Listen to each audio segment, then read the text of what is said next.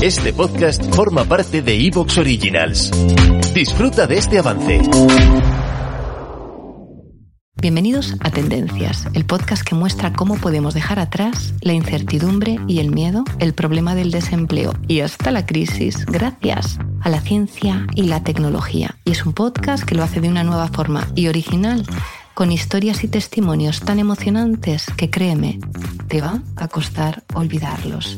Tendencias es un proyecto de Silvia Leal y BCC Digital realizado gracias al apoyo y la colaboración de Fundación 11, Aliaxis, Newline, Universia y Evercom.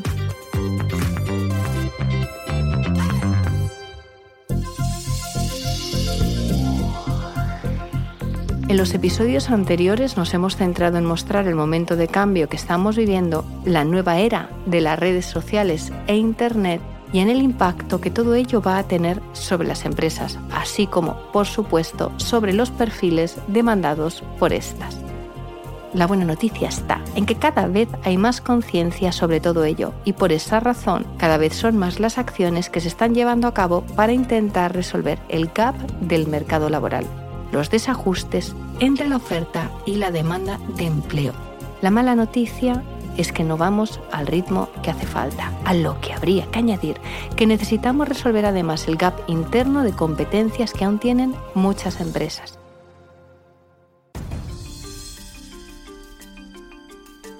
La cuestión es cómo, cómo lo hacemos y para ello, para empezar, quisiera presentaros a la persona con la que hablaremos sobre todo ello y mucho más. Mark Altimiras, vicepresidente para el sur de Europa de Cornerstone, con quien reflexionaremos sobre lo que nos transmitió en el evento que organizó Cornerstone junto al Observatorio de Recursos Humanos, encuentro que giró en torno a cómo liderar la revolución de las competencias. Así que, ¿qué os parece si vamos a la primera pregunta? Hola Marc, háblanos de la revolución de las competencias, pero sobre todo, ¿por qué? ¿A qué se debe y por qué ahora? El mundo va muy rápido, requiere que nos adaptemos, las empresas necesitan que sus empleados y sus personas se adapten, pero la realidad es que eso no está ocurriendo. Incluso es peor porque en un estudio que hicimos en 2021 lo que viene a decir es que lo que opinan los empleados que están haciendo eh, básicamente las empresas para ayudar a desarrollarles, pues ha, ido a peor un 31% comparado con lo que se estaba haciendo en el 2021. Por lo cual, no solo somos conscientes de que hay esa brecha, también somos conscientes cada vez más de que el problema es más complicado de resolver de lo que parece y que básicamente más que ir a mejor vamos a peor. Vamos, que en un entorno tan cambiante como este y de enorme escasez de perfiles digitales, las empresas tampoco consiguen que sus empleados adapten sus competencias a los nuevos tiempos. ¿Un problema externo y uno interno también? Lo que está claro es que la formación eh, actual en skills, en habilidades, en competencias no está siendo efectiva. Por eso ese incremento de la brecha. ¿Por qué no es efectiva? Primero, porque está liderada por la empresa, cuando en realidad en el mundo que vivimos, básicamente quien tiene más conocimiento de sus necesidades es el propio empleado, no la empresa. Por otro lado, las iniciativas que se están haciendo para formar en competencias y habilidades tienen un alcance muy limitado, no son ni mucho menos para todos los empleados de, eh, de las organizaciones y en muchos casos es muy generalista. No todo el mundo tiene una comprensión exacta de las habilidades de sus empleados y por lo tanto le puede ofrecer lo que, lo que necesita. Entonces, la raíz del problema está bastante clara. ¿Lo ves también así? Y mucho de lo que se ha venido haciendo últimamente es lo que yo llamo paños calientes. ¿no? Pues hace, eh, como vemos que hay una transformación digital, pues venga, vamos a formar a nuestros empleados en ocho competencias digitales. Esto es muy, realmente, el mundo es más complejo. ¿no? solo son ocho competencias y ya ha resuelto el tema de la transformación digital. Paños calientes. Me gusta mucho la expresión porque lo deja clarísimo. Se hacen cosas, pero no son suficientes y tampoco en la profundidad que hace falta. Y otras cosas que se están haciendo bastante es decir, mira, veo que la formación es algo que todo el mundo me está diciendo que tengo que, que, mejorar. Eh, me lo dice eh, el Banco de España, me lo, dice, me lo dicen en Davos, me lo dice todo el mundo. Pues venga, voy a comprarme la librería de contenido mejor que pueda encontrar en el mercado y ya, ya tengo el, tema resuelto. Pues bueno, el problema real es que eh, se está viendo un incremento eh, en la inversión en, librerías de contenido amplios, eh, pero el gran problema es de adopción. ¿no? una vez tienes la, librería, pues ¿qué haces con ella? ¿no? ¿Cómo, le, cómo, la, ¿Cómo la pones a disposición del empleado? Sí, porque es como tener un libro. Si no te lo lees o no lo estudias, puede que te quede muy bonita en casa, pero no habrá cumplido su propósito.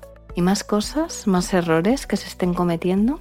Y otras cosas, iniciativas que estamos viendo que tienen alcance bastante reducido es decir, bueno, vamos a focalizar toda esta formación o toda esta inversión en formación solo en una parte eh, pequeña de la empresa, ¿no? Básicamente los, los high potentials o prácticamente en departamentos concretos para competencias concretas que otra vez no llegan ni mucho menos a, a todos los empleados de la empresa. Y entonces, ¿cuál es el gran problema de todo esto, Marc?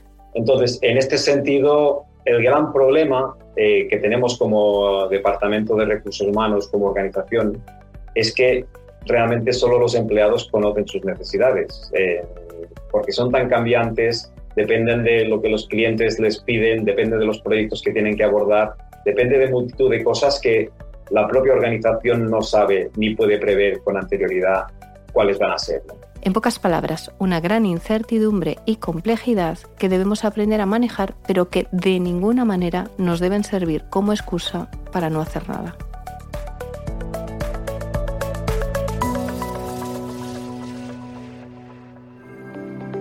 Soy Silvia Leal, experta internacional en tecnología y tendencias de futuro, y escuchas un episodio de la serie Tendencias Vivimos tiempos complejos y a menudo todos sentimos frustración y vértigo. Sin embargo, nos lo recuerda hasta un refrán, a río revuelto, ganancia de pescadores. Vamos, que hay muchas oportunidades, pero hay que salir a por ellas. Y esta serie va a ayudarte a hacerlo. Y hemos decidido usar los podcasts porque es un formato con un auge imparable, en plena ebullición, muy eficaz para lograr un objetivo como el nuestro.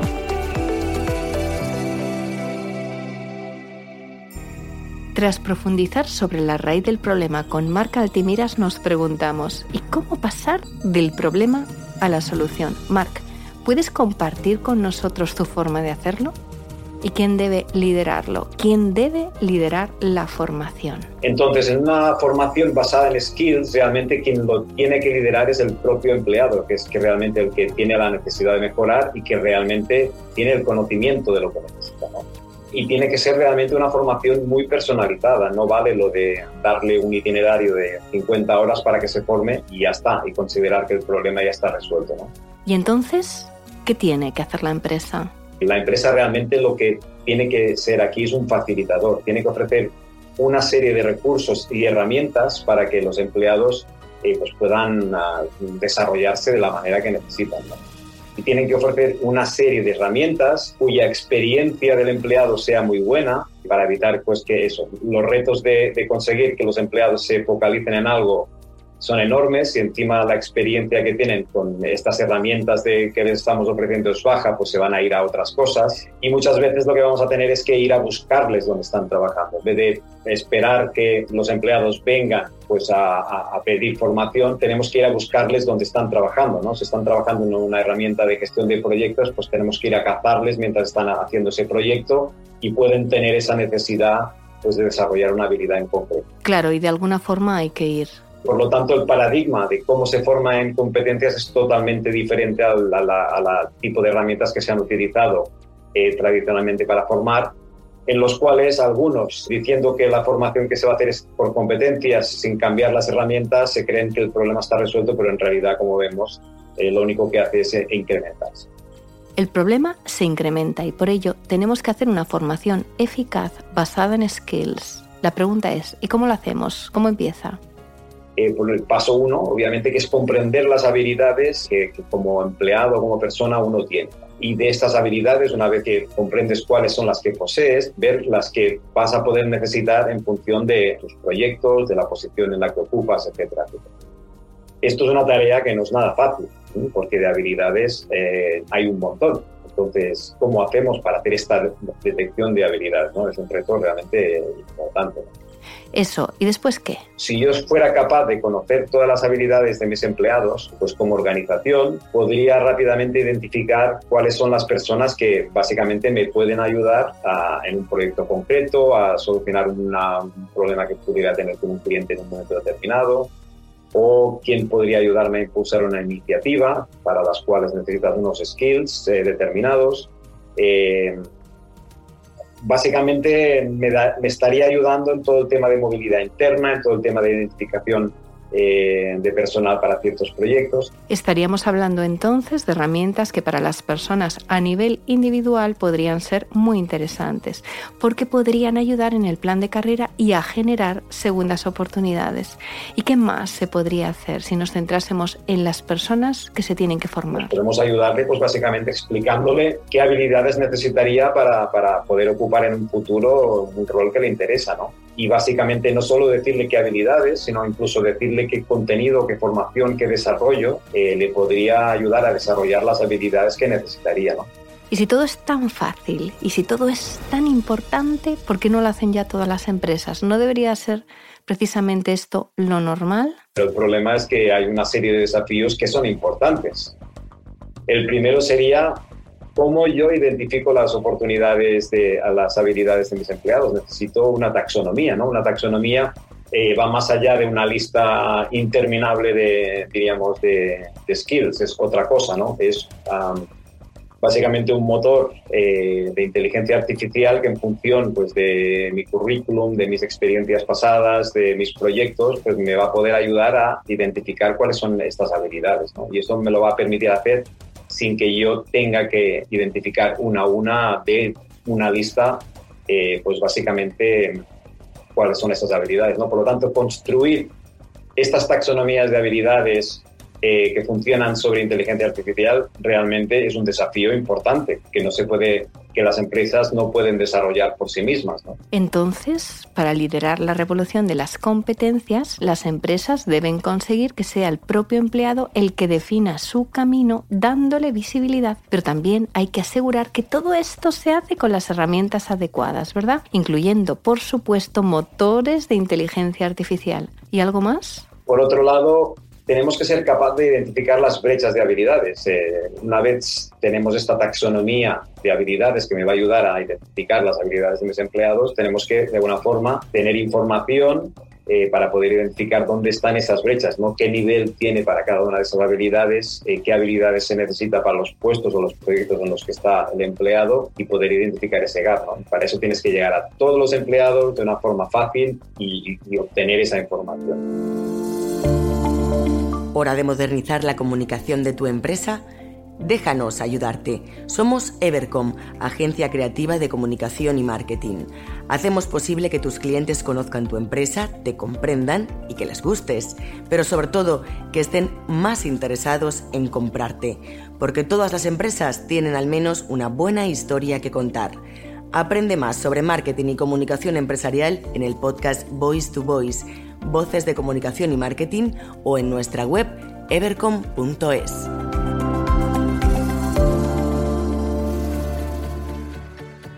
llegar a todos los empleados y cuando tengo muchas habilidades y muchos empleados de nuevo se hacen imprescindibles las herramientas digitales y por supuesto la inteligencia artificial porque lo cierto es que a menudo vemos la tecnología como ese detonante de todos los cambios y por supuesto de la revolución de las competencias. Pero la realidad es que a su vez es la herramienta que nos permite enfrentarnos a una situación así y salir, como me gusta decir, airosos de ella. Porque si somos capaces de sacar lo mejor de todos y cada uno de nuestros empleados, seremos capaces de sacar lo mejor de nuestra propia empresa. Seremos capaces de sacar todo su talento y ese es hoy precisamente el recurso más valioso de las organizaciones, la clave para competir. Así que toma buena nota. Toma buena nota de estos consejos y de las recomendaciones que nos ha dado Marc Altimiras. Así que a por ello y buena suerte en esta nueva era, en la era de la revolución de las competencias.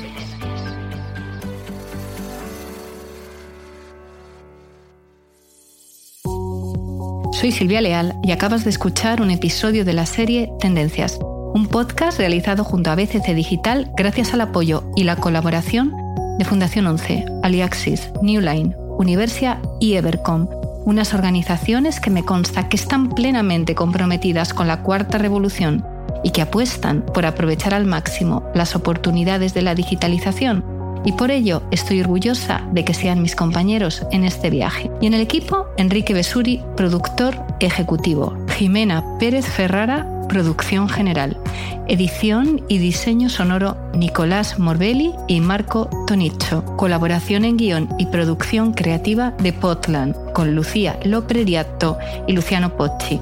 Enrique Ballesteros, Marketing y Creatividad. Voces infantiles de María Ariadne Urrea y Alejandro Martín Buján, Legal y Administración. Te espero pronto con nuevos episodios.